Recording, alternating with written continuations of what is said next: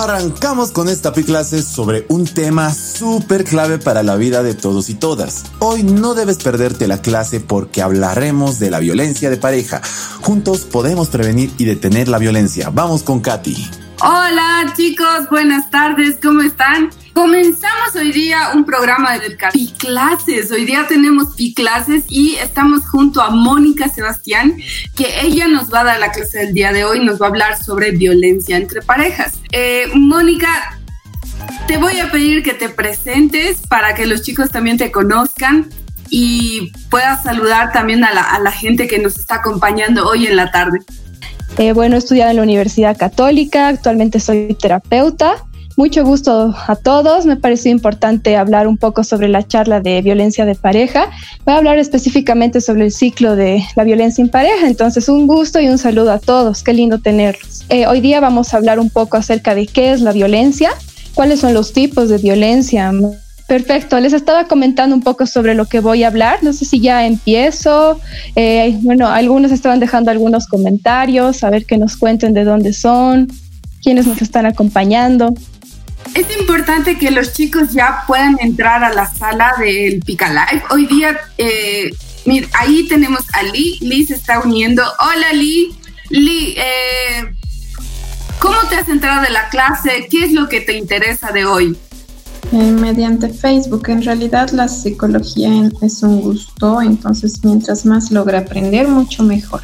Bueno, voy a empezar un poco hablando acerca de la violencia, ¿no? Es importante antes de hablar un poco de la violencia de pareja, poder comprender el término más que nada. Entonces, ¿qué hablamos cuando nos referimos a violencia? La violencia es un acto que puede producir daños, ya sea a nivel psicológico como a, nivel físico, ¿no? Y hay diferentes tipos de violencia vamos a hablar un poquito acerca de cada una de estas. ¿no? Primero, eh, lo que es la violencia psicológica. La violencia psicológica es una forma de violencia que afecta a nivel afectivo, afecta a nivel moral, afecta a nivel emocional y más que nada afecta a lo que es la menospreciación y afecta a la autoestima.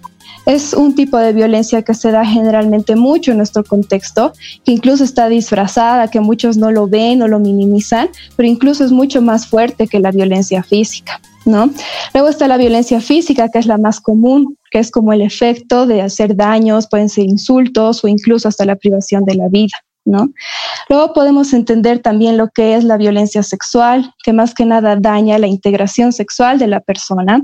Puede ser genital como no genital también, ¿no? Pero tiene que ver con la coerción, con las amenazas y puede darse esto en un abuso sexual como también una violación. Luego está el tipo de violencia económica, donde también se da dentro de nuestro contexto, porque hay una vulneración también de los derechos y se toma en cuenta la parte económica de la persona han debido escuchar muchas veces que algunas de las parejas no se pueden separar o tienen ciertas dificultades, pero dice, si realmente me voy a otro lugar y pierdo mi casa, realmente dónde voy a estar, me van a dejar en la calle. Ese es un tipo de violencia económica, por ejemplo. ¿no? Luego está la violencia eh, de género, que puede darse mujer a hombre o de varón a, mujer, y también eh, cuando se vulneran los derechos de los LGBT, ¿no? Y eh, también tenemos la violencia intrafamiliar, que es muy común dentro de nuestro contexto, puede darse entre hermanos o de papás a hijos. Y también eh, la violencia laboral, por ejemplo, ¿no? Entonces, ya la violencia laboral también tiene que ver con la vulneración de los derechos de los trabajadores. Y ya teniendo un poco estos antecedentes, ya me voy a animar un poco con la presentación que estaba mostrando Katy, ya a explicar de una manera un poquito más gráfica lo que es el ciclo de violencia propuesto por un autor, es un autor Walker, que habla más que nada de la violencia de pareja. Si bien sabemos que esto se puede dar de la mujer al hombre como del hombre a la mujer, este autor más que nada enfatiza la pareja en cuanto a la violencia del varón a mujer. Vamos a explicar lo que es la primera fase del ciclo de violencia. Aquí les quería mostrar eh, más que nada en la primera fase del ciclo de violencia, nosotros estamos hablando acerca de una acumulación de tensión. ¿no? Acumulación de tensión es cuando hay un problema dentro de la pareja Y en, bueno, en este caso, como nos estamos refiriendo al varón, empieza a tener mucha acumulación de rabia y tensión frente a una situación. Y esto generalmente es porque no ha sabido decirle correctamente a veces a su pareja cómo se siente, cómo piensa, qué necesita y va acumulando ciertas sensaciones de tensión y empieza a tener una forma violenta a nivel psicológico, ¿no? De acercarse a su pareja frente a un conflicto. Pero este conflicto puede que sea muy pequeño, pero la pareja tiende a maximizarlo, ¿no? Empieza a insultarle, empieza como a acumularse toda esa tensión y toda esa rabia dentro de esa fase. Y la mujer se siente totalmente triste, confundida, humillada. Y ahí está donde empieza él a reclamarle, a controlarle, ¿no? Y más que nada como a querer poseer a la pareja dentro de eso. Moni, tengo una consulta porque alguna vez me habían dicho que la parte de, esta tensión o de esta situación incómoda que tiene el hombre es, eh, es más que nada porque está triste y es su forma de deprimirse. ¿Eso es cierto? Puede ser, o sea, depende mucho, ¿no? El tipo de pareja o, digamos, el agresor, si es que ahora estamos hablando dentro de este círculo. Eh, sí puede ser que puede ser que esté muy triste o puede tener muchas cosas que no ha sabido decirle realmente a su pareja o no las ha podido trabajar él a nivel personal. Pero sí tiene que ver como que con un cúmulo de tensión que en algún punto se desencadena y empieza con este tipo de formas de insultos, de, tratar de menospreciar más que nada a la mujer. Ya nos vamos a lo que es la segunda fase, que ahí es donde se da lo que es la explosión de violencia. ¿no? En esta explosión de violencia generalmente sí se da cuando hay golpes físicos, cuando hay heridas, cuando hay daños, y es una parte fundamental hablar acerca de esta fase porque como vemos, la mujer se está tapando los oídos, se siente totalmente menospreciada, ¿no? Y ahí el varón está como que con tanta rabia de querer realmente golpearla o lastimarla, ¿no?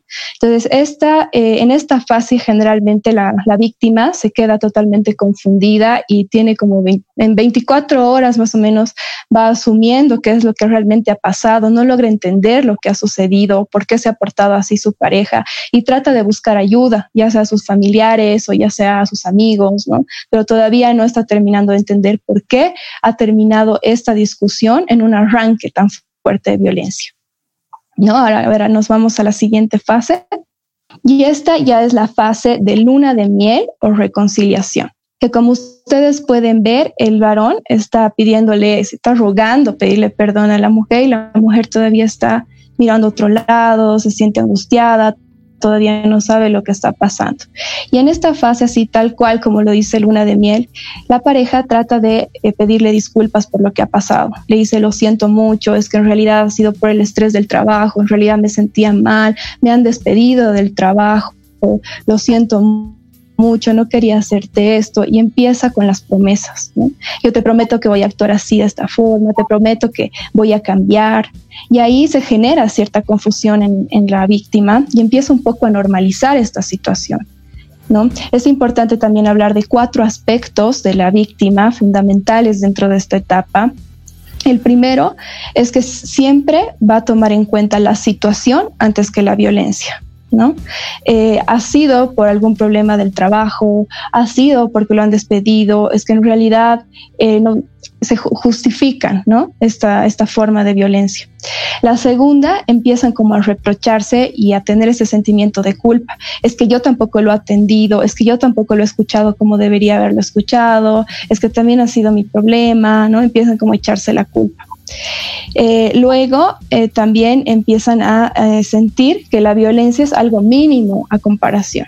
¿No? de lo que sucede y el otro es el cuarto aspecto es que ellas tienen la esperanza o la fe de que su pareja va a cambiar ¿no? es que finalmente él es bueno es que va a cambiar es que esto de la violencia es, es un aspecto que ha pasado en algún momento pero no suele suceder con frecuencia y luego ya están enganchadas dentro de este ciclo ¿no? Desde el ciclo de la violencia, que lo más peligroso es cuando se va volviendo más corto el ciclo y ya no empieza desde lo que es la acumulación de tensión a la, a la explosión de violencia y luego a la luna de miel, sino que ya empieza desde la explosión de violencia y directamente pasa eh, a la acumulación de tensión, ya ni siquiera están dentro de una etapa de arrepentimiento, el ciclo se va haciendo más corto y por tanto eh, la violencia se va haciendo mucho más crónica, ¿no?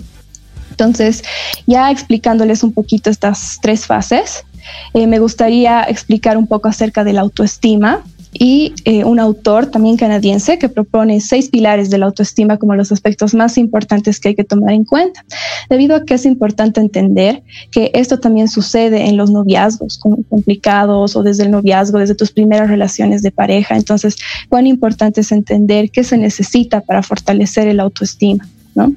Entonces, vamos a hablar de seis pilares importantes.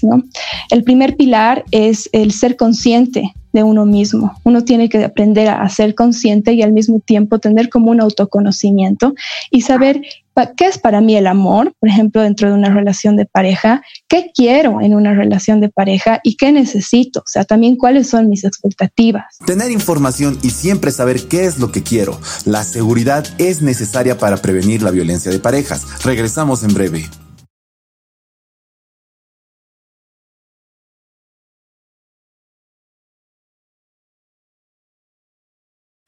¿Descansaste? ¿Estás listo y lista? Sigamos aprendiendo de nuestra profe sobre la violencia de pareja.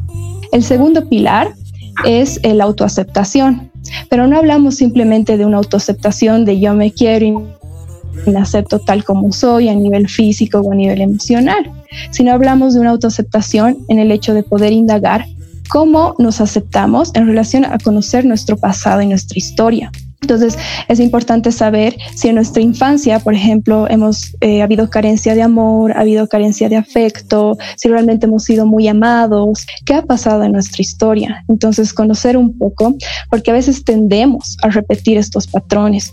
Es importante entender que la, la víctima en los, en los problemas de violencia no es un objeto de violencia como tal, sino de alguna forma el agresor también ha aprendido a ser violento por una historia de vida, a una historia de infancia que ha pasado. ¿no? A eso nos referimos con la autoaceptación. Después, el, el tercer pilar también es la responsabilidad, ¿no? Es decir, eh, responsabilizarnos de poder decir qué es lo que queremos y cuándo queremos, ¿no? Yo soy responsable también de lo que digo, siento y pienso, ¿no? El cuarto pilar ya tiene que ver con la asertividad, muchas de las parejas o en las relaciones que tienden em, a aceptar o a someterse ante las ciertas cosas que les pide el agresor, por ejemplo, su pareja en este caso, tienden a callarse y no decir no ante ciertas situaciones. Entonces yo quiero hacer esto, pero no me animo a decirle que no, porque sé que se va a enojar o que sé que voy a desencadenar una explosión de violencia, por ejemplo, entonces prefiero callarme para evitar esa situación. Entonces no tienen la asertividad de poder decir qué es lo que quiere. y eh, después el quinto pilar, y muy importante. del tema de ¿Sí? ¿Cómo, sabes de verdad cuando, cuando lo está, está haciendo por el buen camino, digamos, estás decidiendo eh, algo asertivo, porque no sabes, o sea, tus sentimientos también te juegan en contra y puedes decidir y tomar otro, otro tipo de decisiones. Ahí, digamos, es bien importante lo que son las expresiones de emociones, porque ahí es importante también jugar con el hecho de, mira, o sea, yo me siento así ante esta situación o yo realmente no quiero hacer esto, entonces te pido que me aceptes, ¿no? Y si ahí a la persona o la pareja no acepta esa, esa, esa decisión o no toma en cuenta el sentir de su pareja, ahí también es como que es una señal importante a tomar en cuenta para identificar que algo no está funcionando. Ok. Y bueno, ya para terminar, el, quinto y más importante es el que para fortalecer tu autoestima es importante tener un sentido o un propósito de vida, es decir, eh, metas a corto, a mediano y a largo plazo que nos permitan seguir y ver si realmente estamos cumpliendo esas metas, porque generalmente las personas que tienden a deprimirse o que tienden a depender de una pareja no tienen un sentido un propósito, una meta específica, ¿no? Personal en la mayoría de los casos. Entonces, por eso es importante tener siempre un sentido, una dirección. Y eh, como último aspecto dentro de estos pilares está lo que es también vivir íntegramente, es decir, no solamente tomar en cuenta mi entorno, mi entorno familiar, sino entender mi círculo, ¿no? Y también yo poder ser un referente afectivo ante el otro y poder ser un ejemplo frente a este. Entonces, esos son como los seis pilares más importantes que hay que tomar en cuenta para fortalecer esto y entender también es esto dentro de los, las primeras relaciones de pareja que también tienen que ver con el tipo de apego que cada uno ha tenido, o si ha tenido un tipo de apego muy ansioso, muy evitativo, ese también va a ser un reflejo en la relación de pareja. Dentro de nuestra historia se va a reflejar y aprender un poco de nuestra historia fortalecer nuestra autoestima antes de identificar este tipo de acciones o tipos de violencia que a veces están enmascaradas, pero que suceden dentro de nuestras relaciones de noviazgo. ¿Y qué pasa con esta, o sea, cuando ya se va mm, a las, a las manos, hay acción, hay golpes? Y, por ejemplo, este año 2020 tenemos 35 casos de feminicidios. Eh, Muchos pueden decir es culpa de ella porque ha aguantado, otros, otras personas igual dicen es culpa de él porque él es el violento. ¿Cómo podemos asumir como sociedad este tipo de casos? Mm, bueno, dentro, digamos, de lo que es ya hablando del agresor o de la víctima, eh, no, no creo que se trate tanto así como que de ver quién es quién tiene la culpa, pero en realidad siempre es el agresor de alguna manera es como que él, si bien ha aprendido a, ejercer la violencia, entonces está dentro de este, de este círculo la víctima en realidad. O sea, sí es importante prevenir a través de los noviazgos saludables, Pero eh, como sociedad siempre es bueno no ser cómplices de estas situaciones y denunciar, pero la pareja como tal, o sea, la víctima, es la última fase el hecho de que ella pueda denunciar a la pareja porque ella vive en otra lógica. Ella vive en una lógica en la cual ha normalizado esta situación. Entonces, por ejemplo, desde como psicólogos, eh, ayudar a la, a, la, a la, persona, a la víctima, de que se dé cuenta de este ciclo de violencia es fundamental y al mismo tiempo ayudarle a decir en qué ciclo de estos que hemos hablado te encuentras y qué puedes hacer para darte cuenta de que esta relación es violenta y te está haciendo daño, porque generalmente están totalmente enseguecidas las víctimas porque viven en otro tipo de lógica y dejar a la pareja o ya ir a denunciar es una de las últimas fases a la cual va a llegar la víctima por voluntad propia, ¿no? Pero como sociedad siempre está dentro de nuestra responsabilidad poder hacer las denuncias respectivas si sabemos acerca de este caso, un caso así. Hay una pregunta que dice, ¿un chico agresor puede cambiar? Mm, no, no puede cambiar si es que ya está, más bien eso es lo que intentan las personas, o sea, las víctimas, intent, eso es lo que está dentro de su lógica, ¿no? O sea, piensan, eh, mi pareja va a cambiar, yo voy a hacer que cambie, ha pedido disculpas y sé que la próxima vez lo va a hacer mejor. Pero si, si el agresor realmente es una persona que ya ha aprendido y ya ha normalizado la situación, tiende más bien en la lógica de la mujer a decirle tú eres la que tienes la culpa, ¿no? La violencia no, no es nada, o sea, no te hace daño, tienden a minimizarla, ¿no? Entonces es muy difícil que cambie.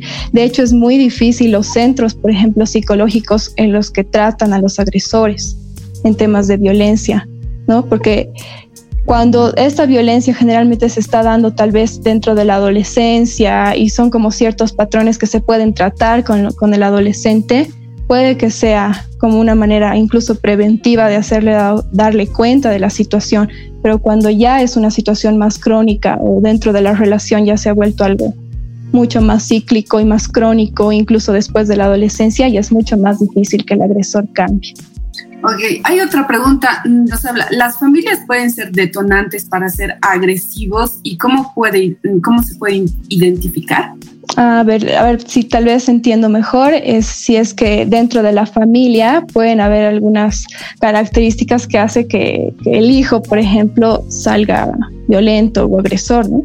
Y cómo se puede identificar. Ahí, ahí por eso es importante identificar eh, el, bueno, el sistema dentro de la familia siempre va a jugar un, un, papel fundamental, ¿no? Que va a influenciar. Entonces, si por ejemplo el papá en su infancia ha recibido violencia, entonces es mucho más probable que eh, pegue a sus hijos o haya este tipo de violencia intrafamiliar y normalice también la situación dentro de su familia o eh, la, la, típica que dentro de nuestra cultura se maneja, ¿no? Es que si me pega, me ama. Eso también relacionan el concepto de amor con, con la violencia, pero no porque ellos sienten que están haciendo mal, sino porque lo han aprendido de algún referente de la familia. Entonces, si el papá ha aprendido en su infancia a ser violento, es mucho más probable que él vea eso y repita ese patrón cuando forme una nueva familia, ¿no? Entonces se puede identificar a través de la historia y a través de ciertos patrones, como el machismo también, es uno de los aspectos que se puede identificar que a veces son detonantes dentro de la relación de pareja de hombre a mujer, ¿no? Pero, eh, lo cual no significa que la mujer también pueda ser violenta con el hombre porque tal vez ha aprendido a ser así en su infancia. Muy atentos y atentas a las formas de identificación de posible violencia en nuestras parejas. Conocer nos ayuda a ayudar a otras personas y no sufrir de la violencia. Nos vamos a un corte.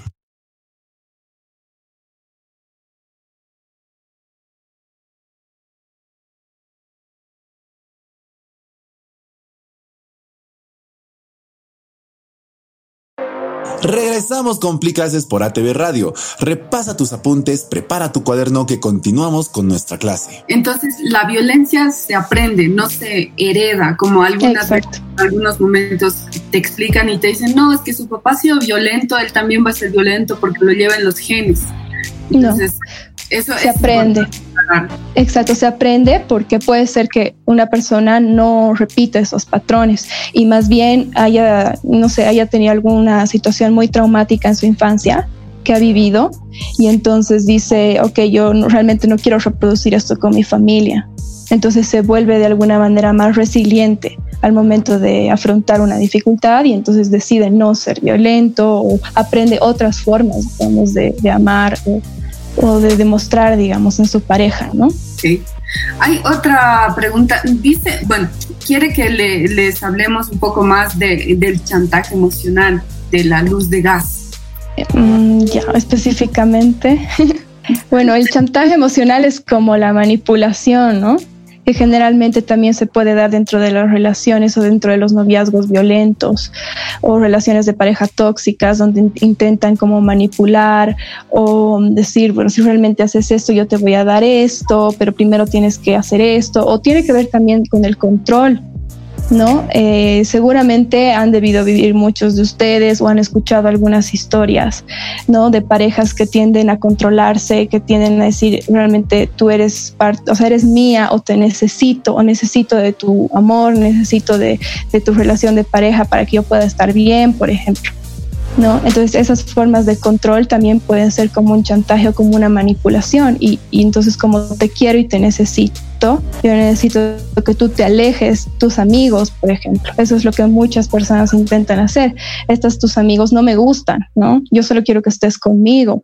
O, por ejemplo, vas a ir a una fiesta, pero no quiero que te pongas este escote, O sea, ellos sienten que la pareja es como de su control y empiezan con manipulaciones o chantajes emocionales para que la persona se quede simplemente y dependa de alguna manera de esto, de esta pareja. E, en esta parte del chantaje, igual yo creo que está muy relacionada la autoestima, porque si como tú hablabas en la primera parte y nos explicabas que tenemos que tener ciertos, ciertos eh, pilares fundamentales que nos van a hacer mucho más fuertes a nosotras como mujeres, pero también hay hombres que igual obviamente son chantajeados. Entonces, eh, el ser humano tiene que estar tan firme en su decisión y también encontrar esa asertividad de la que hablábamos para tomar la decisión correcta cuando estamos hablando con nuestra pareja o estamos eh, en ese momento álgido en el que tal vez estamos peleando o hay alguna situación complicada y no sabemos cómo salir.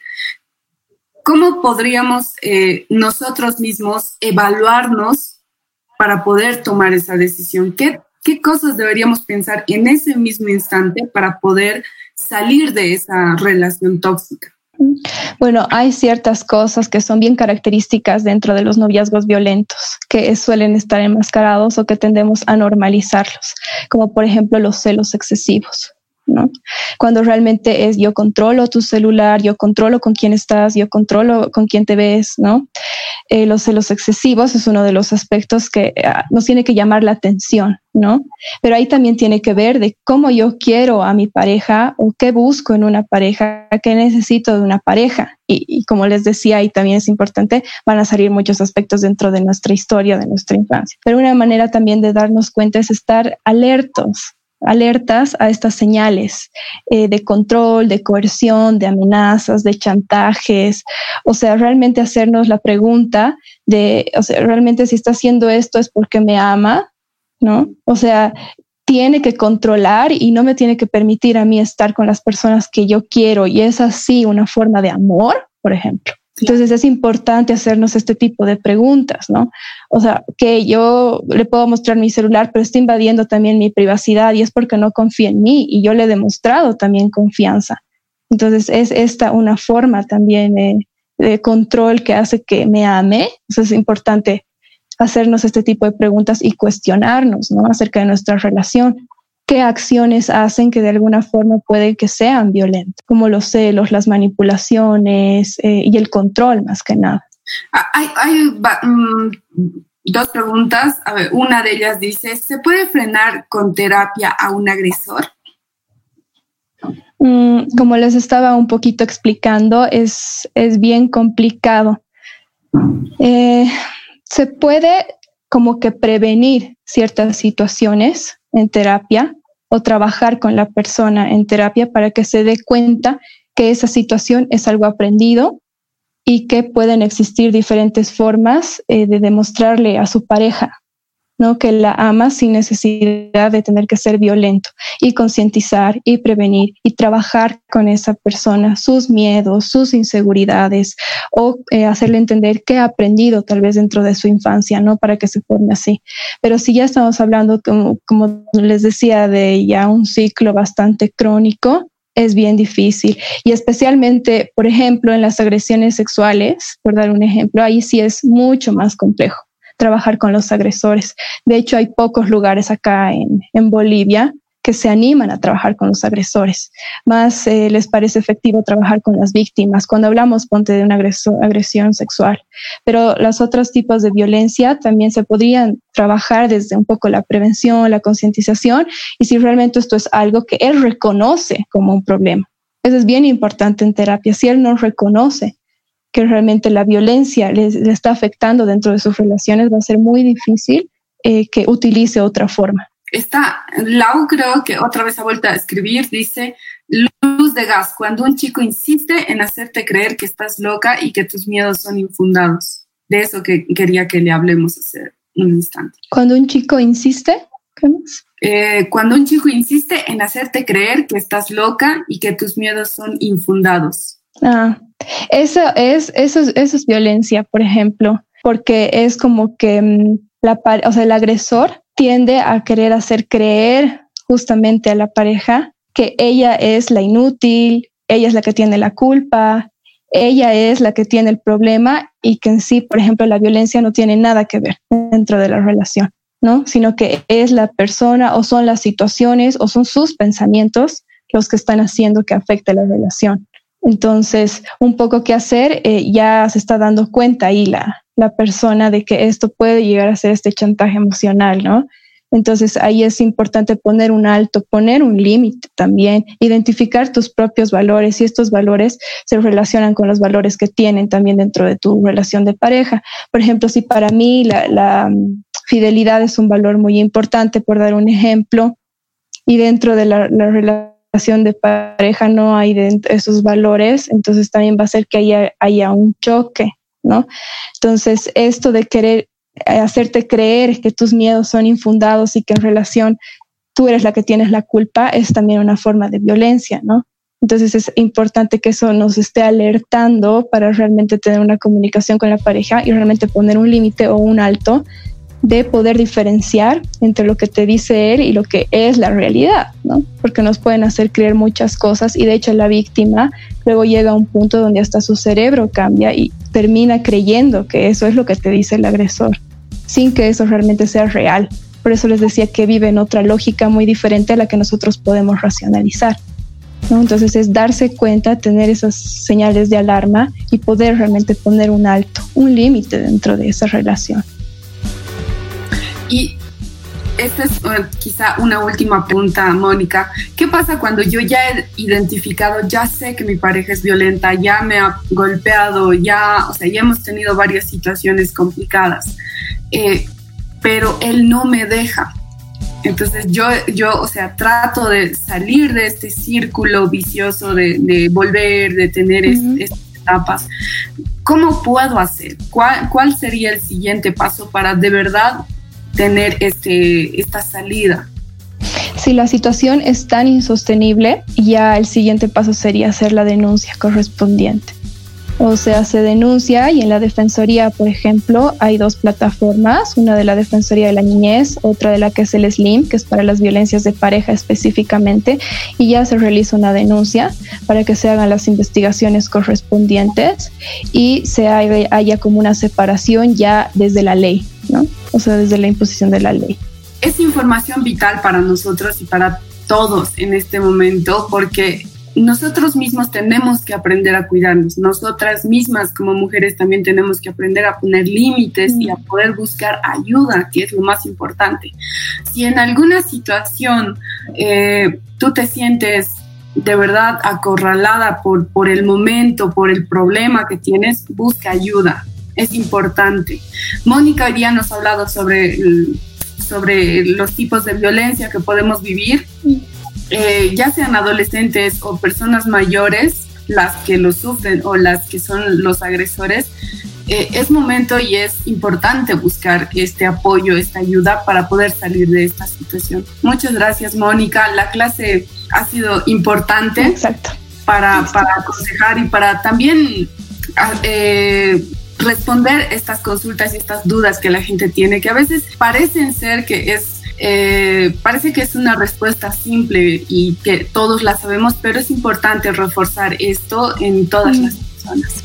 Exacto. Muchas gracias a Pica, que siempre nos da la oportunidad de poder compartir estos conocimientos y muchas gracias a ti también Mil gracias a ti, profe Mónica, por enseñarnos a prevenir la violencia y tocar este tema tan importante para todas y todos los adolescentes y jóvenes. Todo lo aprendido hoy te servirá un montón. Recuerda que las PI clases se transmiten en vivo de lunes a viernes desde las 4 de la tarde por la página de Facebook Pica Bolivia. Te esperamos, todos y todas son bienvenidos. Hasta la próxima.